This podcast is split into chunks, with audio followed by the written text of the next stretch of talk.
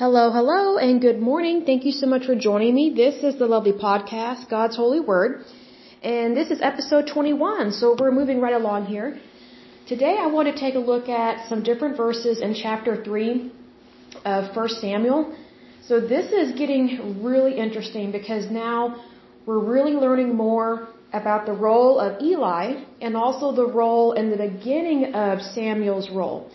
So basically, Eli is, Samuel's mentor and guide. And so Eli, it's kind of like, it's similar to John the Baptist and Jesus where John the Baptist goes before Jesus, kind of prepares the way, and then Jesus comes after him. And so it's kind of similar here, kind of a foreshadowing.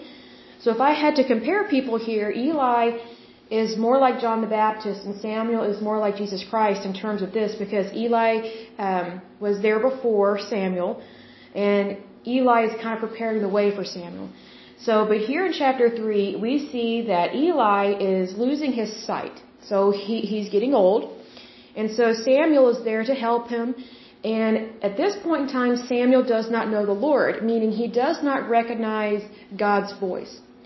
He doesn't recognize that calling yet. Like he's learning everything that a priest does. He's learning all the things um, that possibly a prophet would do. He's learning all these things from Eli, but God has not revealed himself to him yet. So basically, he hasn't received his his inner sight. Like it's interesting. Like Eli is losing his physical sight, but Samuel here in this chapter will receive that inner sight of being a prophet. So this is really good. So it says here that the Lord called Samuel and he answered, Here I am. This happens three times. And three times, or actually two times, um, Samuel goes to Eli and says, Here I am, you called me. And Eli tells him, No, I didn't call you, go back to bed. So this happens again and again. And so finally Eli realizes that it's God calling him. It's God calling the child. So Eli advises him, the next time you hear someone call you, Say, Here I am, Lord, speak, thy servant is listening. So here's the thing. What really got my attention with this is that sometimes we have people in our life that get it and some people that don't. What's interesting is that Eli, he missed it the first couple times, and you know, the first time it could be legitimate, you know, but he knows that he's training a child in the Lord. So I mean, I would think that he would know that at some point God is going to call Samuel by name, by his name, and start his mission, so to speak, start his work. So, but what's nice about this example here is that Eli does realize this of just a, probably just 10 or 15 minutes, I'm guessing. It probably wasn't that long for the child to go back to sleep and then be called again and again by the Lord. But what's nice about this is that Eli did recognize that something very unique and special and spiritual was happening here and that God was putting a calling on Samuel's life. And what's nice about this and what really warms my heart with it is that Eli did the right thing and advised him and acknowledged the fact that God is calling him. And I love this because the church I was raised in, and I'm not going to say the name of the church because I'm not here to shame or blame or anything, but the church that I was raised in did not really value children. And the church I was raised in just did not believe in signs, miracles, wonders. They didn't believe that miracles really happened anymore. If something did happen, it was a fluke. If you were healed, it must have been the doctor. It couldn't have been God. I mean, it was just really extreme. It was really weird. Even though they were reading the Bible, they weren't really reading the goodness of God. They weren't really acknowledging all that God can do. So what I love about this example here is that Eli didn't poo-poo it, so to speak. He didn't say, would you stop bothering me? Would you just go back to sleep? Why do you have to be like all these other kids? Like, he didn't talk down to him. Not once. It doesn't say anywhere in this passage that he talked down to him and treated him like a child. He was training him. He knew he was a child, but he was a mentor to him. And see, here's the thing. I can think of so many adults I've come across in my life as a little kid that they just had this horrible opinion of children. It's like they couldn't stand them. I'm like, why do you have kids if you hate them? And why do you have children if you don't really care about them? If you don't want them to grow up to be good people, to be good adults? It, you know, children, the way that we were viewed when I was little, of course, I'm here in the Bible Belt, it was like children should be uh, should be seen and not heard, but even more extreme, the adults it's like they didn't want to see you or hear you. It was really kind of cruel sometimes. I'm not saying all adults were like that, but that was very common in the Bible Belt. Very common here in Oklahoma. It's like if you were a kid, you were nothing. It, it was weird. And so, what was interesting was that, you know, we have these extreme Christians that think that way about kids, at least back when I was, you know, a little baby, when I was little. But yet, we have these laws on the books in terms of the state that a minor is a minor and they do have value and they need to be guarded and protected. But there are some people they just really didn't care about their kids and they beat them. So it was it was very much a different time. So whenever I see where an adult is being kind to a child and actually training them, actually giving them a chance to understand that they don't know everything. That's one thing that bothered me as a kid is I would ask a question and sometimes I would get this hostility from adults whether I'd be at school or at church or anywhere, it was like it's like I was a nuisance or a pest, and they didn't want to tell me the answer. And they may not have known the answer, but they should have just said, "I don't know." Hey, let's let's figure it out. But they didn't want to be bothered. That's the thing. They're just like, "Oh, you're such an annoying kid," or something like that. Eli did not do that. He valued Samuel, and he knew that that he was special, and that God had a calling for him. He could have just said, go back to bed, stop bothering me, but he didn't do that. So I love it when we see that there is respect that goes both ways. See, the way I was raised was that it was like adults could do no wrong. But yet, it was almost always the adults that were committing crimes and hurting people and killing people. Like, we don't have a bunch of serial killers that are minors. I can't even think of one. But we have a, almost all of our serial killers are adults, and a lot of them are men. Most of them are men. So, does that really make me think that adults really know always how to behave? No. Does that mean you should always trust adults? No. So to trust somebody really means a lot. So it's one of those things where it's, you have a relationship here between a mentor and a child.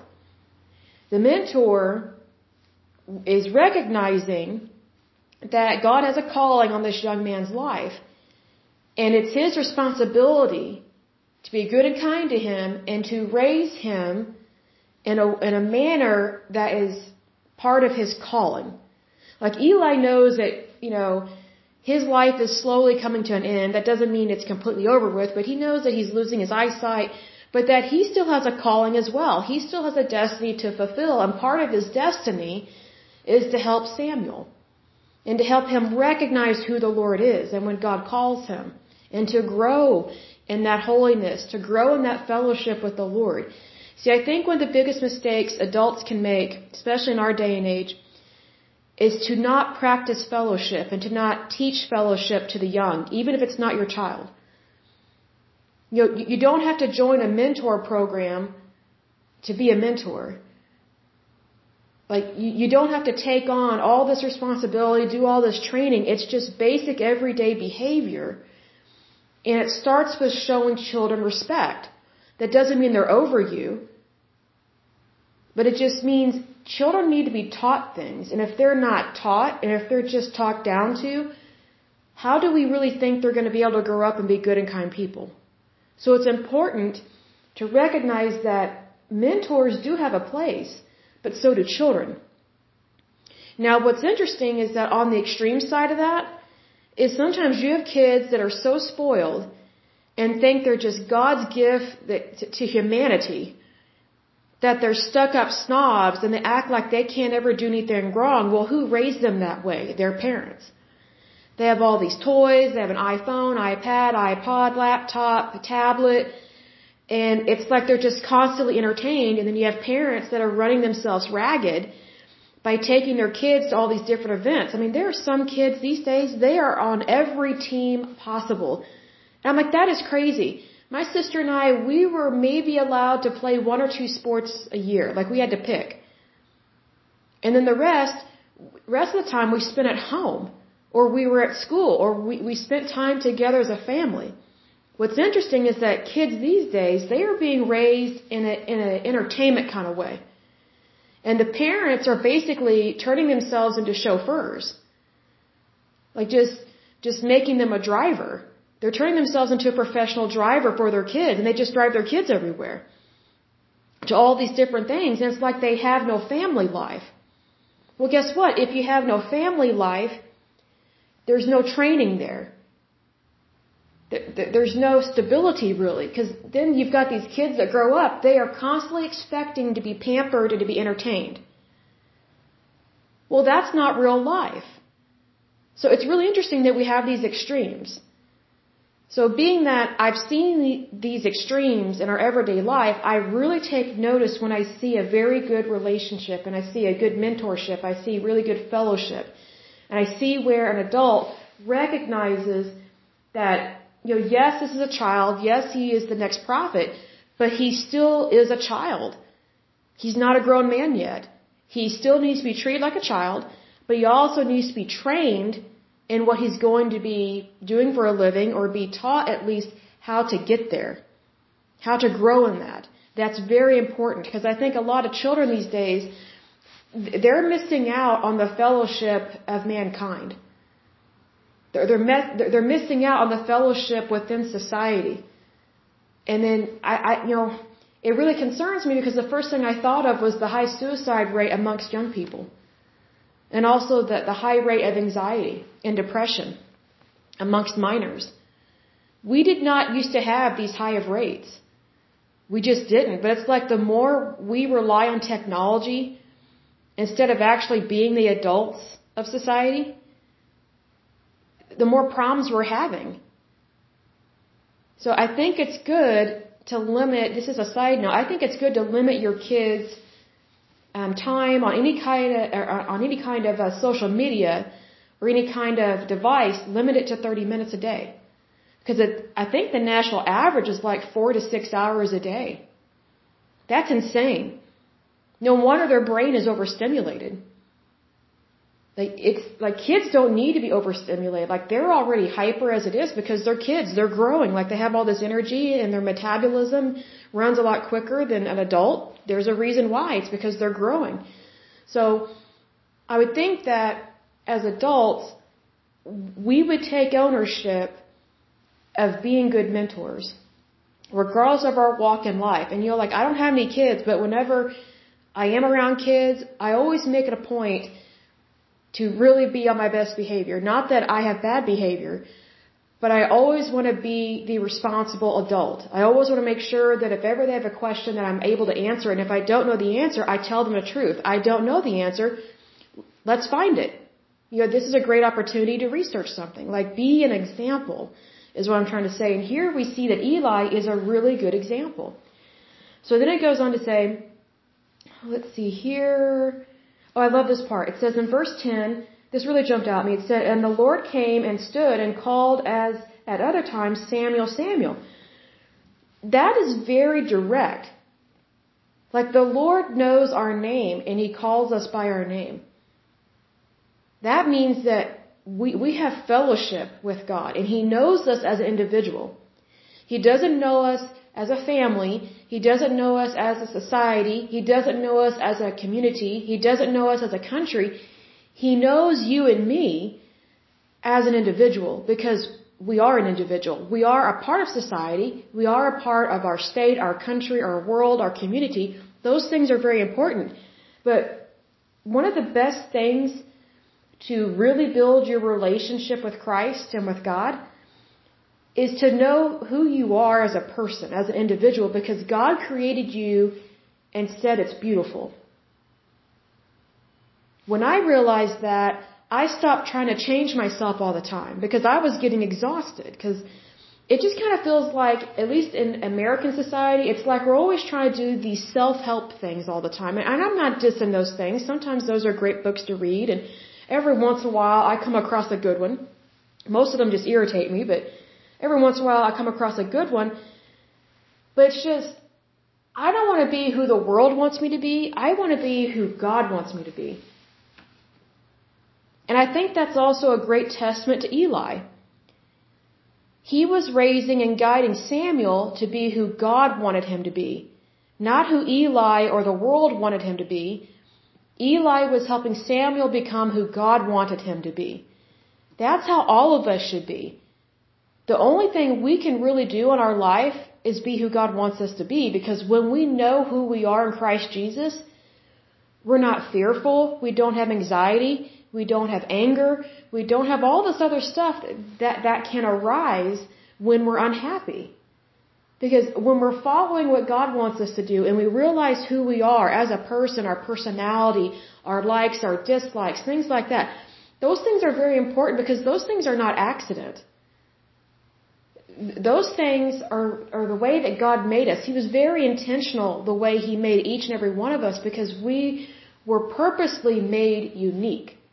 And we see that here in the first book of Samuel in the third chapter where Eli knows that not only is he unique, but Samuel is unique. And there's technically a calling on everybody's life. But it's very important that we recognize the calling on our own life so that way we can help someone else with the calling on their life and lead them to Christ or lead them to God, whatever the case may be. So that's really important.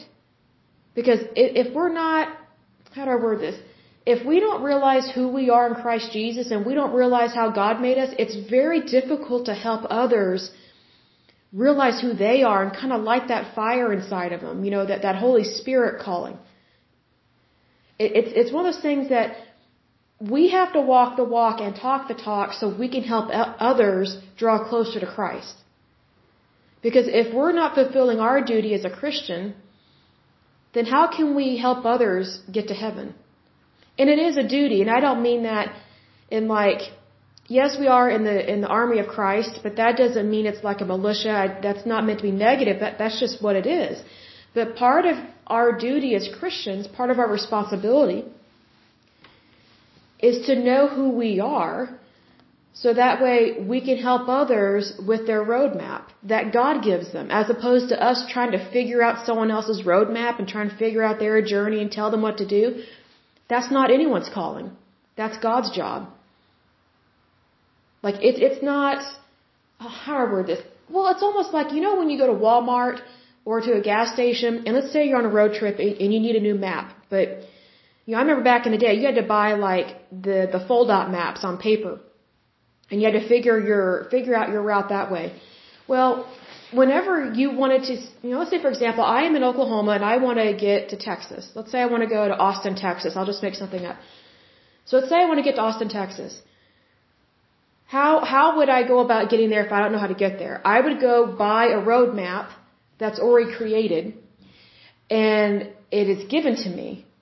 Right? Like technically I would purchase it from the gas station or wherever, but my point is this, like I need to be given that roadmap to get to where I need to go. I wouldn't expect the gas station attendant or anybody else to just make up a new map and give it to me. And be like, well, this is what I think you should do. No, it's already been predestined, basically. It's, it's already there. It doesn't need to be redone. It's the same thing with our Heavenly Father. He's the only one that knows our roadmap, our individual roadmap. So it's important that we build that relationship and that fellowship with God first. Because otherwise, we're going to be going to other people as our source for everything when they are not our source. Are they important? Yes, but God is more important. That doesn't put down the human race. That's not it at all. When we put God first, everything else falls into place. But Eli, he recognizes that he is not Samuel's source. He is Samuel's helper. He is Samuel's mentor. He is technically Samuel's guide, but it is Almighty God that has the destination for Samuel. And it's Almighty God that knows his roadmap. Because God knows where Samuel needs to go and where he wants him to go. That's very important there. The other thing that I really liked about verse 10 is it said, And the Lord came and stood and called as at other times Samuel, Samuel. So it says basically the Lord visited Samuel. It says, and the Lord came, meaning he went there to go see him. And it says, and stood and called. Like that, those are very action packed verbs. He came, he stood, and he called. There's action there. So for those that think that God doesn't care, He doesn't really do much, say much, It's the complete opposite. We do not worship a distant God that doesn't care. If anything, we worship a God that is very close, very nearby, always with us, always loves us, and wants to have fellowship and He wants to communicate with us every day of our lives. How neat would that be if you were in Samuel's place and the Lord came to you and stood before you and called you by name? What a beautiful moment that is. That that would just, I don't even know if I would know what to do. I mean, because we're looking at this retrospectively, right? Like we're looking back in time, but when this actually happened, this was kind of a brand new event for Samuel. This was very intentional. This was very much God saying, I have a calling for you, and I love you so much, I'm going to visit you. I'm going to be right here before you, and I'm going to call you by name. That is a wonderful exchange between God and between Samuel. I mean, you know, I know what it's like to feel like God's not there. I know what it's like to feel like God is distant, but here's the thing. The reason why I felt that way was because I was taught that way. I was encouraged to think that way. See, it's, it's a lie. To think that God doesn't really care, we're just down here on our own, we've gotta figure things out all by ourselves. No, we, we don't have to figure anything out by ourselves. That doesn't mean we're babies and need a nanny, not by any means. It means that God is always with us and for us. If anything, that's a comfort. Because, I mean, I will admit straight up, I don't know everything. And I can't do everything. Especially not on my own. But with God, He makes the impossible possible. I love what Audrey Hepburn said. This is a quote. She said that in the word impossible is the word I'm possible, meaning I am possible. I love that. And for those that don't know much about Audrey Hepburn, I didn't know what all she went through. Um, she almost died at the hands of the Nazis. Her her family did. They well, they they didn't die. They almost died at the hands of the Nazis um, they basically had to run for their lives and they had to um they at one point they were starving to death and she was little when this happened she remembers it and they had to they basically were malnourished underfed so she didn't grow as much as other kids did because she was starved and so her family and her I don't know if she lost any brothers or sisters I don't remember that part but they they fled they were able to get away and eventually she ended up in the United States and became an actress. And in case you don't know who she is, she was in My Fair Lady. She was in Breakfast at Tiffany's. Um, she's in several several other films. I can't think of the names, but those are the top two that I think of with that. But you know, my eyes were really really opened to her. I wasn't a fan of her um, as an actress, um, just because I don't really like a lot of her work. But when um it's just I don't know the genre that she was in. Like I'm not a fan of My Fair Lady. I actually don't like that play or musical or whatever it is. Um I also one of the biggest reasons why I don't like it is because they dubbed her voice. I think she should have been able to sing all that, but they had another woman sing all the parts. She just did all the speaking parts in My Fair Lady. I think that if you're going to cast somebody in a in a role, they need to be able to do the entire role, but she wasn't allowed to do that. They had somebody else do the singing part for her. Um, but anyway, I wasn't a huge fan of her work, really, until I, I knew her history. Sometimes I'm impressed with people, sometimes I'm not, but when I understood what she went through, I was like, okay, now I understand. Now I understand. I don't know why, but a light bulb came on when I realized, you know, what all she'd gone through in her life. And um, it's just really a very interesting career that she had. And I think she died way too young. I think she died in her 50s or 60s. I think she had stomach cancer or something. She was actually in another country volunteering. I mean, she did amazing volunteer work. She loved people. She loved children. I mean, just a phenomenal woman, just amazingly talented too. And um, she she was actually over in another country doing volunteer work and she got really sick, so she had to be brought uh, back home to the United States. And she was in the hospital and that's when they found the cancer and she did not have that long to live, unfortunately. Um, there are some cancers that when you catch them late, it makes it very tough to beat it. I don't think it's impossible, but for her, um, things did not go very well in terms of the course of the disease. Um, but what I love about Audrey Hepburn is her positive attitude and how she looked at life. Like she went through hell. She went through hell as a little girl, having to deal with the atrocities and the, the evil, the evil powers of Germany. I mean, she, she barely made it out alive in some cases. And so what I find interesting was that even though she went through a lot as a little girl, as a child, that didn't stop her from doing what she loved. And I think she was a ballet dancer, if I remember correctly. And so she still went to a ballet school and then somehow got into acting. And then um, she was cast in a couple different roles. And then I don't remember the film or the Broadway play that like really brought her to the the spotlight, really made her a star. But I just think that is such a testament that that she did not give up. I think that is so wonderful and just knowing that anything is possible with God. Anything. That's why I love that quote. That the word impossible says, I'm possible. So if ever you're frustrated, just think about Audrey Hepburn. She did amazing things in her life. Just amazing woman. Just really, really fascinating to me. But anyway, back to this. Uh, back to um, 1 Samuel chapter 3. This is down towards verse 19.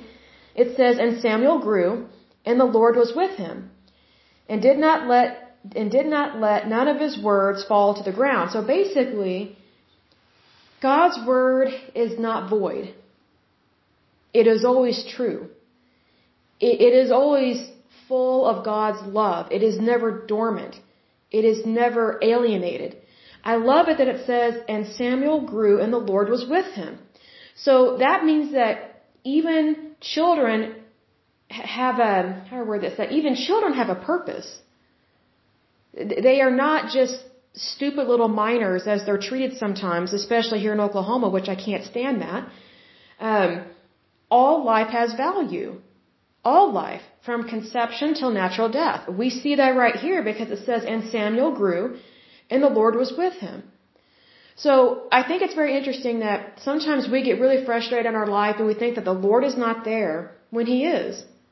You know, sometimes feelings are true and sometimes feelings are false. So whenever I'm feeling lonely or down or depressed or just kind of unsure about things, that's when I go to the Lord and guess what? He is always there and I love it. It's just wonderful because I can see it here that as Samuel grew, the Lord was with him. Meaning the, the Lord just didn't say, okay, grow up and, you know, you know, when you become an adult, when you're 18, when you're no longer a minor, that's when I'll take you seriously. That's when I'll listen to you. Because right now as a kid, you know, I really don't want to see you or hear you. Just the opposite. That's not how the Lord treated him at all. And the Lord values all children. All children. This is wonderful. It says here in uh, verse 20, and all Israel from Dan even to Beersheba knew that Samuel was established to be a prophet of the Lord.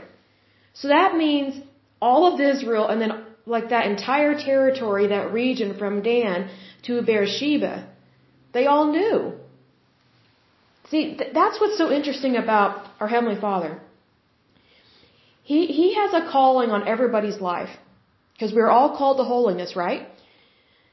So here we see that the Lord put a calling on Samuel's life. Eli helped him. Eli molded him, mentored him, guided him along the way. And when God puts a calling on your life and you're walking with God, you're walking with Christ, everyone is going to know that there's something different about you. There's something different. There's something unique because you're not acting as the world acts. You're acting as how God wants you to act. And for those that don't know who God is, they recognize that you're different immediately because you're not acting like the rest of the world. You're not acting like the rest of the people in the room. There's something different about you. And so when people don't know who God is, they quickly learn who He is because they've met you. Because when you know God and you're walking with God, just your everyday life, walk with God, is a testament to how we are supposed to live. And technically, how we live is technically preaching the gospel when we are walking with God. Because sometimes the only the only God or Jesus that people will meet or see in their life is is the Jesus in you and me. That may be the only exposure they have to to, to Christ, which is sad. But also it's an opportunity to help people and to help them realize that hey, you know, you don't have to be miserable. You don't have to be alone. You don't have to be fearful. You don't have to be anxious. That's why it says in God's holy word, be anxious for nothing, meaning there should be absolutely nothing on this planet that makes you anxious because you should know that you're in the palm of God's hand at all times. Meaning He's guarding and protecting you. But what I love about verse 20 is that because Samuel grew and knew the Lord and the Lord knew him, that that entire region knew that Samuel was established to be a prophet of the Lord. There was no mistake. There was no doubt. They knew there was something unique and special about him, and it caught their attention. That's amazingly beautiful. I love that because I kind of feel like sometimes when when we don't know who we are in Christ, we forget that we are unique and that God calls us by our name. That tells me that God knows us. And when He knows us, He will have other people know us. Especially our adversaries and our enemies. Our enemies and our adversaries will know that we are guarded and protected by the Lord and there is nothing they can do to hurt us or harm us or take us down or take us out. Nothing. He defangs them, as we've talked about in the previous podcast. There's a reason why the Lord defangs enemies and adversaries. It's because they have no place in heaven if they act like that. If they repent, they can go to heaven. But if they don't, I mean, that's between them and God when they actually die. But I mean, God defangs them because God's holy word is true. It is powerful. That, you know, our Lord is way more powerful than, than any enemy we have, than any hardship, than, than any disease, than, than any poverty or lack or whatever the case may be. We serve a mighty God with endless possibilities. Whatever we think is impossible is completely and totally possible with God. That, man, when I realized that, I stopped worrying about so many things. Every once in a while, I'll worry, I will worry about something, and I catch myself doing it. I'm like, Lesley, stop. That's the old way of handling things. The new way is to not worry at all and to know that you're provided for. So sometimes I have to correct myself. I'm just like anybody else. Sometimes I can fall into a trap of worrying about something and it's not worth it by any means. And I love the last verse in this chapter. It says, And the Lord appeared again in Shiloh. For the Lord revealed himself to Samuel in Shiloh by the word of the Lord. You know, sometimes people will say that the Lord doesn't do miracles anymore and he doesn't really interact with human life anymore that's not true. The number one way that the Lord appears to us is through His holy word. That, that's what it means when, when you're reading God's word and a light will come on in your head. And the Lord will start to speak to you and He will speak through your heart, through your mind, through your soul. It's almost like, it's almost like a jig, a, a, uh, what's it called, a jigsaw puzzle. You know, like when you first buy a puzzle and you, and you, you throw all the pieces on the table that's kind of like our life. It's in pieces, it's tattered, it's splattered all over the place, it's not pleasant to look at. People walk by and go, oh, not complete. Yeah, that doesn't look very good. The, neg- the bitter Bettys, they can keep walking, right? But what God does, He speaks to us and He shows Himself to us through His Word. And when He does that, He's helping us put those pieces back together that no one else can do for us. How many times have, I can't tell you how many times I've met people that their relatives are so mean to them. Like if they were ever a drug user or if ever they're an alcoholic, sometimes their families, they just keep throwing it in their face all the time. I'm like, really? Like, Stop doing that. The past is the past. Let it go. That person knows what they did or did not do. Give that person a chance to have a better life. But more importantly, give God a chance to work wonders and miracles in that person's life. Because God knows our path. And, and sometimes, actually most of the time, God is the only one that can put our puzzle back together. And sometimes He's the only one that wants us to be put back together. And sometimes God is the only one that wants us to be happy and blessed. Because sometimes people like to act like Pharisees and Sadducees. And they want people to stay in a wreck or be ruined. Because they, they think only one way about someone. They don't think it can ever get better. When God, it, He is the God of possibilities. He makes everything possible. So if you have something going on in your life that is just completely out of your control and it seems impossible, I say great. Give it to God. Watch Him part the Red Sea for you. Take it up in prayer with Him.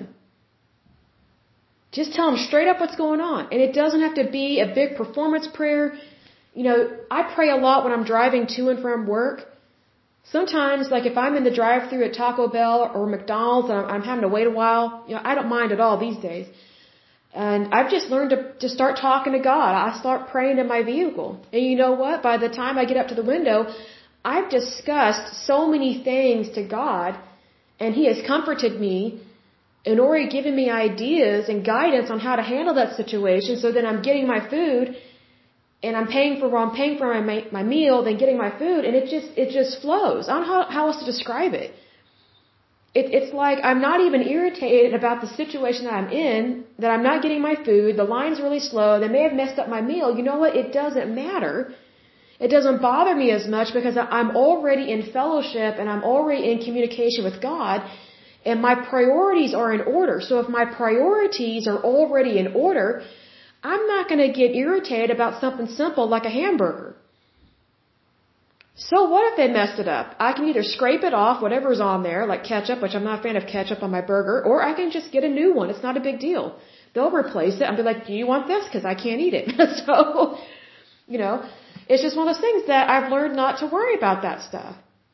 And I don't get irritated. I, I just love that I don't get irritated like I used to. I used to be touchy about that stuff because I used to have this mindset, well, I'm paying for this food. Why can't they just get it right? I said the correct order. They had the correct order on the screen. Why is there a mistake? That's how I used to think all the time because I'm very black and white, yes and no. But it's like, you know what?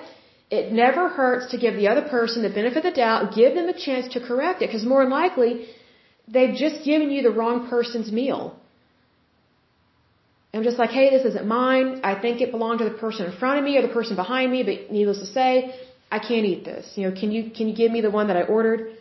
Because I would feel bad if I got someone else's food, which is true. So I've learned that when I have my priorities in order and when I'm taking everything to God first, everything else falls into place, even when it's not going right. So that means like I've got the jigsaw puzzle of Lesley's life out on the table. Part of my puzzle includes going to the drive-through of McDonald's, which I love. I love getting a sausage biscuit and a small Dr. Pepper for breakfast. I love that. That's one of my treats. I love it. Because it's just the right amount of protein. And enough pep in the morning to make me happy, I guess you could say. and also to, um, I love drinking a small Dr. Pepper in the morning because it helps um, dissolve my vitamins. Because sometimes I have vitamins that are chalky and I don't like them to just sit on my stomach. So sometimes I have to have a little bit of food on my stomach in order to take a vitamin.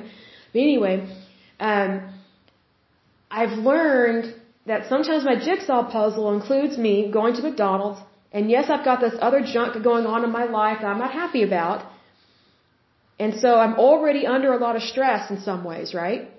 But when I take it to the Lord, I'm already in fellowship with Him. Like I'm in the presence of the Lord whenever I want to be. Like the moment I say Jesus, I'm in the presence of the Lord. Like that's how powerful His name is. That is amazing. That's like, you know, let's say you have a customer complaint with like a huge Wall Street company. The name of Jesus will get you through the door and into that executive's office. Like, that's basically what it's like. When, when you say the name Jesus, you're going straight to the CEO, basically, of heaven. Because it's uh, Father, Son, Holy Spirit. So you don't have to go through customer service. You don't have to go through the receptionist. Like when you say the name of Jesus, you're already right there in the presence of the Lord. Even in your car, even at McDonald's. So part of my jigsaw puzzle technically is being stuck in the drive-through, waiting for my food. I can see there's an issue in front of me with the with the person in front of me, but it's like, okay, I'll say a little prayer for them while I'm praying for myself. And also, I started praying for the people that work at McDonald's. I've been doing that for several years. Like wherever I go and have a meal, I pray for the workers. I've been doing that for a long time, and I love doing that. I pray that they get raises. I pray that they don't ever get sick. I pray that they have amazing health care benefits. I pray that if they want to go to school, go to college, that they go to a really good college and that's completely paid for. I pray that their family is happy, healthy, and whole, and that they're doing really well and I pray that they get the house that they want. I just start praying all these prayers for them on top of what I'm praying for. And it is such a blessing because you're, you're in the presence of the Lord. That is, that is amazing to me. Like once I realized that, I was like, whoa, totally changed my prayer life. Because then it turned from me just being upset all the time in my prayer life, like I, I hate this situation, I don't like what's going on, like I'm basically complaining to God. But here's the thing, don't ever shy away from from complaining to God, because a complaint is a prayer, it's a request and a concern that gets lifted up to heaven, and God takes that very seriously. But what I love is when I'm taking my complaint to God but I'm also praying for other people. And I love that because then it's not all about me. And, and I don't say that in a negative way. It just brings me comfort that I realize that I'm not the only one that's suffering. And I want to help others get out of their suffering. I, I want, I want to see the blessing of the Lord in everybody's life that I meet. Like I don't need to know their all their personal information. I don't need to know their personal circumstances. I can observe from a distance anyway, or even up close. But I just start praying for them. And it takes away the irritation, so then that, that piece of my jigsaw puzzle, instead of it being all funky with the drive-through, the pieces come together in such a way that it's almost like sunlight starts to shine in. I don't know how else to describe it, but it's like the inside of my vehicle starts to glow whenever I start praying for other people. There, there, there's just a presence there. And that doesn't mean that, that your requests are not important. They very much are. But what gives you power in that prayer is first of all the name of Jesus, and number two, when you take your request, that's with an S, and you combine it with other believers, that really warms the heart of God. It really does. And even if I don't know what someone believes specifically, or even just in general, I know that God made them in His image. Why? Because they're a human being. So I just automatically assume that they believe. I don't know what their level of belief is, but I just assume that I'm always in the presence of a fellow believer because if, if I assume or take the attitude that I'm in the presence of an unbeliever and they're no good or they disagree with me or they're hateful, what kind of mindset and attitude am I going to have towards that person? That's why I just automatically assume I am in the presence of another believer, a fellow believer, and everybody wants things to be good in this world. That's probably a very large and somewhat uh, unrealistic assumption, but it technically is a great thing to do in your prayer life. Because then you're really kind of you're defanging the devil really and you're defanging his stupid drones his stupid demons or whatever his stupid fallen angels that chose to go on his team the losers. You're technically not giving the enemy any power over you. Because you, you are assuming the best about other people as opposed to assuming the worst. That's what really helped me. So i pray that it helps you. But anyway i will go ahead and end this lovely podcast um, next time we will probably be taking a look at chapter 4 in the first book of Samuel. I already have some things underlined. I love it. It's such a wonderful book. I'm getting so much out of it. So until next time, I pray that you're happy, healthy, and whole. Oh, I want to go over something with you. Hold on. Just a minute. I wanted to give a big shout out to my listeners. I, I was looking at my list here. So, big shout out. Hold on just a moment because you guys are awesome. This is an amazing list to me. Okay, so big shout out to California, Oklahoma, Virginia, Texas, Florida, Tennessee, Ohio, Massachusetts, Minnesota. I love you guys. I love that accent. It's not just Minnesota, it's Minnesota. I love that. You guys are awesome. And then Missouri. I am really impressed with you, California, and here's why. I, I would have thought of all the states that didn't want to hear about Jesus, it would be California. And here's why. California, we hear all the time about the nutty stuff that goes on in California. So it doesn't always strike me as, you know, believing in God or, or believing in the goodness of God or being any type of religion. So I'm really impressed with that. That really warms my heart because there are times I hear of these really bad stories in the news about California and some of the things they want to do, like um, like legislation wise. I'm like, man, sometimes they are just getting further and further away from God, and that's really dangerous because the further away you get from God, um, the the more the more difficult your life's going to be, and that's a very lonely relationship. So California, I am so impressed with you. I'm so glad to see that there are other believers out there, and you guys are in a beautiful state. You have one of the most beautiful states that I've ever seen on this continent, besides uh, Florida and um, Rhode Island. I think is an absolutely beautiful state. But California, God bless you. I love you so much. You guys are great. It is so good to see you on this. Like you guys are actually number one in terms of the regions that I look at on my data analytics, you guys are number one because you have the most listeners listening into this podcast. Like you guys, let me tell you this, California, this is how awesome you guys are. You are beating Texas and Oklahoma. you guys are beating the Bible Belt. Go California, you guys are rocking it to the top. That is just amazing. I love you so much. You're just wonderful. But like my mouth just dropped when I was looking at the stats of my show because I like to see, you know, how am I doing in other states or other people listening in and also how am I doing on an international level, things like that. California, you are rocking it. You guys are amazing. You are wonderful. So I just want to give a big shout out to you. I just thank you so much for listening in. I, I just love it. So you guys really warmed my heart. That is wonderful. So until next time, I pray that all of you are happy, healthy, and whole, and that you have a wonderful day and a wonderful week. Thank you so much. Bye bye.